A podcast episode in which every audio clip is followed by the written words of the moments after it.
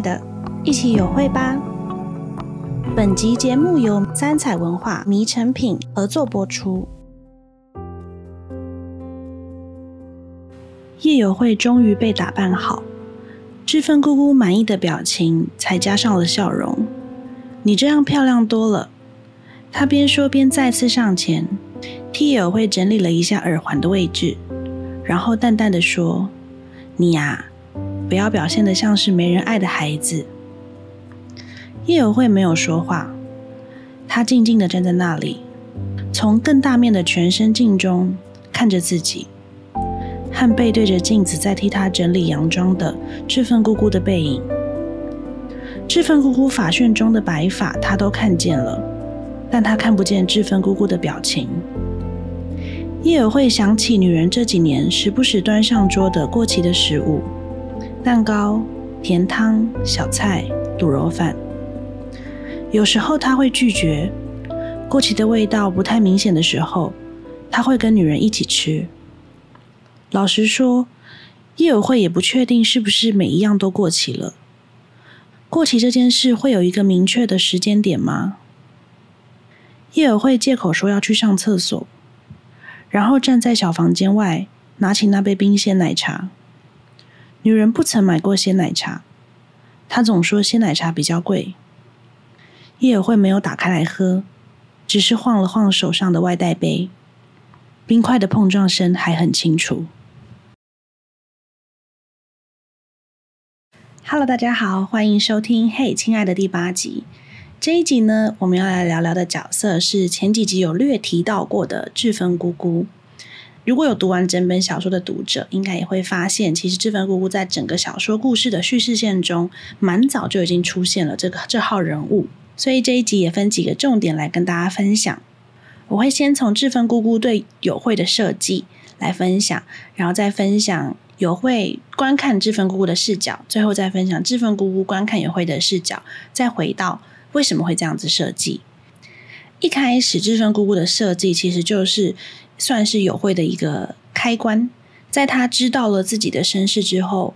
志芬姑姑算是一个从外面来的人，打开他那一扇门，告诉他说：“来，你来看看这个你原本可能会有的人生的那一个人。”但这不是志芬姑姑的本意，它只是一个设计。所以志芬姑姑是带领有慧进入一个他想而未得的人生，跟自己原本有的人生很剧烈矛盾的一个很关键的角色。这个关键也会体现在当志芬姑姑出现之后，有慧会开始对于志芬姑姑跟她自己的养母进行很多的比较。所以在整个故事中，其实有蛮多读者都发现，这一次的小说跟上一次有点不一样的地方是，应该说蛮大的不一样的地方是，我刻意了使用非常多的物件去堆叠这些差异，有慧变成是一个非常敏感，会去一直关注到很多差异的人。一开始我想到的是，我想要去凸显刚刚说到的那个想而未得跟自己的真实人生的一个矛盾，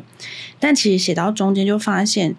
我觉得这样子对友会的设计才是合理的，就是一个心中有所混乱，然后觉得憾恨的感觉的人，他应该会一直不断的关注那些原本可能会是他的，或是觉得自己非常有可能拥有的那个人生的模样。所以从包括志芬姑姑给他的衣服，志芬姑姑带他去吃的餐厅。就是这些大大小小的细节，志芬姑跟他聊天的话题，都会在有慧心上种出一片片差异的轮廓出来。那我把这一集的主轴放在爱的差异这件事情，因为我觉得差异其实有可以分很多的种类，但是这些所有的差异，我想要带回有慧身上的是爱这件事情，所以我们就以爱的差异来分享。那在一开始也先跟大家分享，就是我觉得爱这个题目可大可小，可深可浅，所以也没有办法用透过几集就把这个题目讲完。所以这一次呢，或是说这一系列的节目，都是先以角色为出发点去分享我对于一个小小点的想法。我觉得爱有差异这件事情是很难免的。我指的不是说那个付出的心有所差异。我们先从外面来看，我们从外面，然后再往里面看。就是从外围比较可见的，然后慢慢的往里面看。外围比较可见的，就是除了那个愿意的心在里面以外，我们就可以看到包含经济条件的差别，或是包含背景、包含这个人的生命经验的差别，他所给出的爱都会带着差异。上一集我们有聊到嘛，爱的给予会包含一个人的脉络。可是我觉得这些差异并不代表比较爱或是比较不爱。虽然我们不能否认很多的标签、很多的价钱、很多我们对爱的憧憬或是对爱的想象，会对自己对于爱的感觉产生出比较的状态。但是当我们纳入愿意的心，其实我还是相信爱本身美好的比例是比较多的。但同时，当然，真的也不能避开我刚刚说的比较残忍的那些差异。为什么会用“残忍”这个词？是因为我觉得，就像是小说里面有写到一句话：是现实的不是谁是坏人，而是谁无法改变。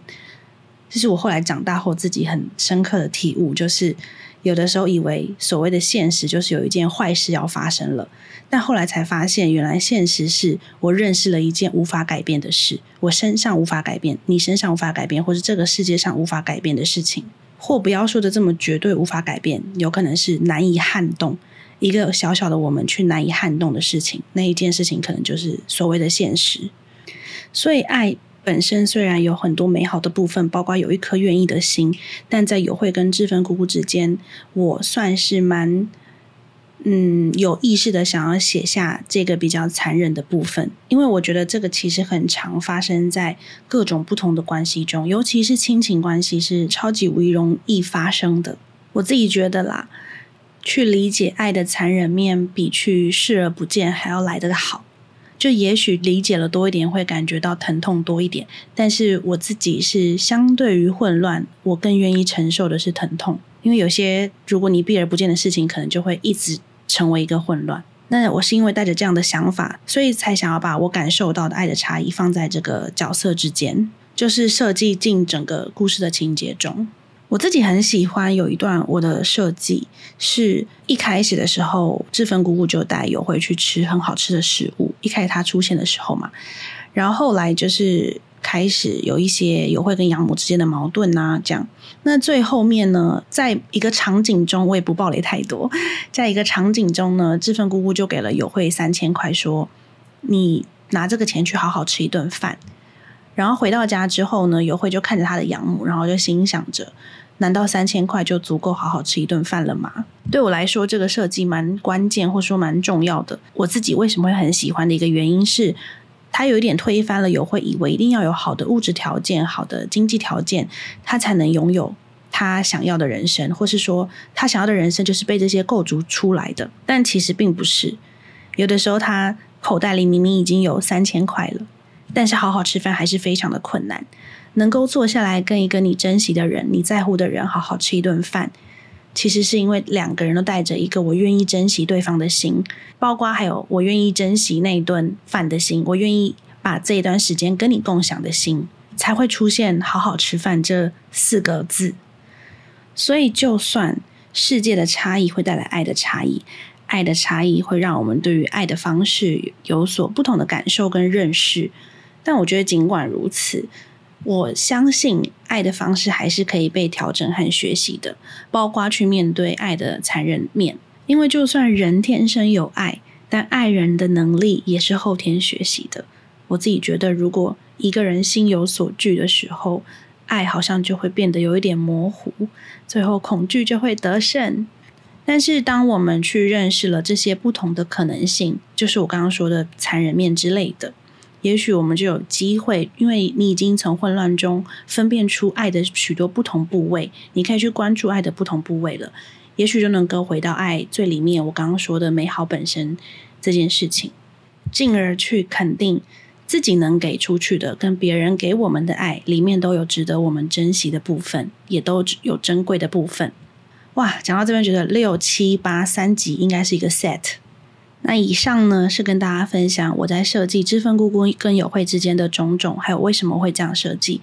接下来呢，想要来分享一些我对知分姑姑本人的设计。其实，在写完故事之后，然后读者给予我许多反馈之后，比较少人跟我聊到知分姑姑这个角色，但我自己其实很喜欢这个角色。有一个很大的原因是，嗯，首先先说我对她的设计，就是她是一个，她是一个大姐嘛。然后他就是做很多的事情都会很希望可以圆满，很希望大家都快乐，快快乐乐这样，不要有任何的摩擦，或是不要有任何的不好的地方。甚至过度一点的，就是他会把这个圆满的责任放在自己身上，放得过多了。故事中有很多情节都会看得出来，他会很想要就是照顾每一个人，然后掌握每一件事。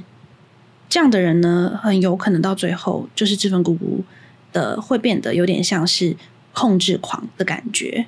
但为什么我很喜欢他的原因，是因为这个故事后面呢，就在一个这样子的角色中，其实他在整个故事中也有一些心境上的转变。就是他在比较偏后面的有一段故事中，是他本来想要有会去完成一件他觉得有会应该要完成了，这整件事情才会圆满的事情。我就不爆雷剧情，但是当下他想到了他自己家里面的故事之后。应该说，他想到了他自己家里面发生的事情之后，他就让友会去离开了这个他所以为的可以圆满的可能性里面。然后，我觉得这件事情是非常不容易的，因为很多时候一件事情能不能圆满，其实不是只看一个人做了什么，他有的时候就是需要天时地利人和。但是也不能因为我们需要天时地利人和，就觉得圆满是别人的责任，别人应该要配合我们才能达到我们心中圆满的那个状态。所以让对方去在乎他在乎的，舍下了自己心中以为要别人来在乎，或是别人来配合我才能获得的那个圆满。哇，我觉得这件事情真的太不容易了。所以我写下那一段的时候，我其实非常佩服这个角色。他有一部分也是我。自己希望自己长成大人之后会有的模样。另外一个关于志芬姑姑的设计，就是其实我一开始在写的时候，有感觉到他那个控制狂，或是一直很想要掌握所有事情的感觉，让人觉得有点讨厌。然后后来我不是就有设计他，嗯，发现了他家里有一些事情，然后是他需要去面对的那个事情，有可能会是否定了他曾经的付出。我就不爆雷太多，在故事里面。但同样的，因为那件事情，就让志芬姑姑的控制感变得更强烈，也或是说两件事情是相辅相成的。因为其实我在设计这份姑姑的故事的时候，我一直很希望同时写到这个人的多面相，也就是我在前面几集有聊到的，每一个角色有不同的面相。一个人会有一个行为的时候，有可能不单单只是那个行为当下他想或不想这么做，或是当下的情景，有可能是因为背后他有很多的感受，很多的事情要去发泄，或是要去转换，要去扭转，他才会做出了这件事情。这个也很常出现在我们的生活中，这种状况就是我们做了一件事，可能不是为了这件事本身，而是为了要弥补或补足我们内心的某一个缺口。所以我本人虽然觉得志芬姑姑是一个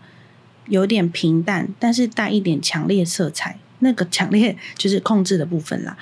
的角色，但我还蛮喜欢她的。还有一个部分就是这样的，志芬姑姑其实是一个非常孤独的人，但我没有写到她孤独的面相。我写到都是她比较优雅，好像对很多事情都可以很掌握的非常从容的人。但我相信她有很孤独的部分，只是我没有把它写出来。我内心中的志芬姑姑是一个蛮孤独的人，同时也很强大。那这个就是这一集想要跟大家分享的，从志芬姑姑的设计去聊爱的差异，还有聊到一些零星的，我当时为什么会写下志芬姑姑这个角色的一些想法。接下来第九集呢，就是要聊聊。叶有会的生父叶志荣，然后这个节目就快要结束啦，非常感谢大家的收听，那我们就下期见喽，拜拜。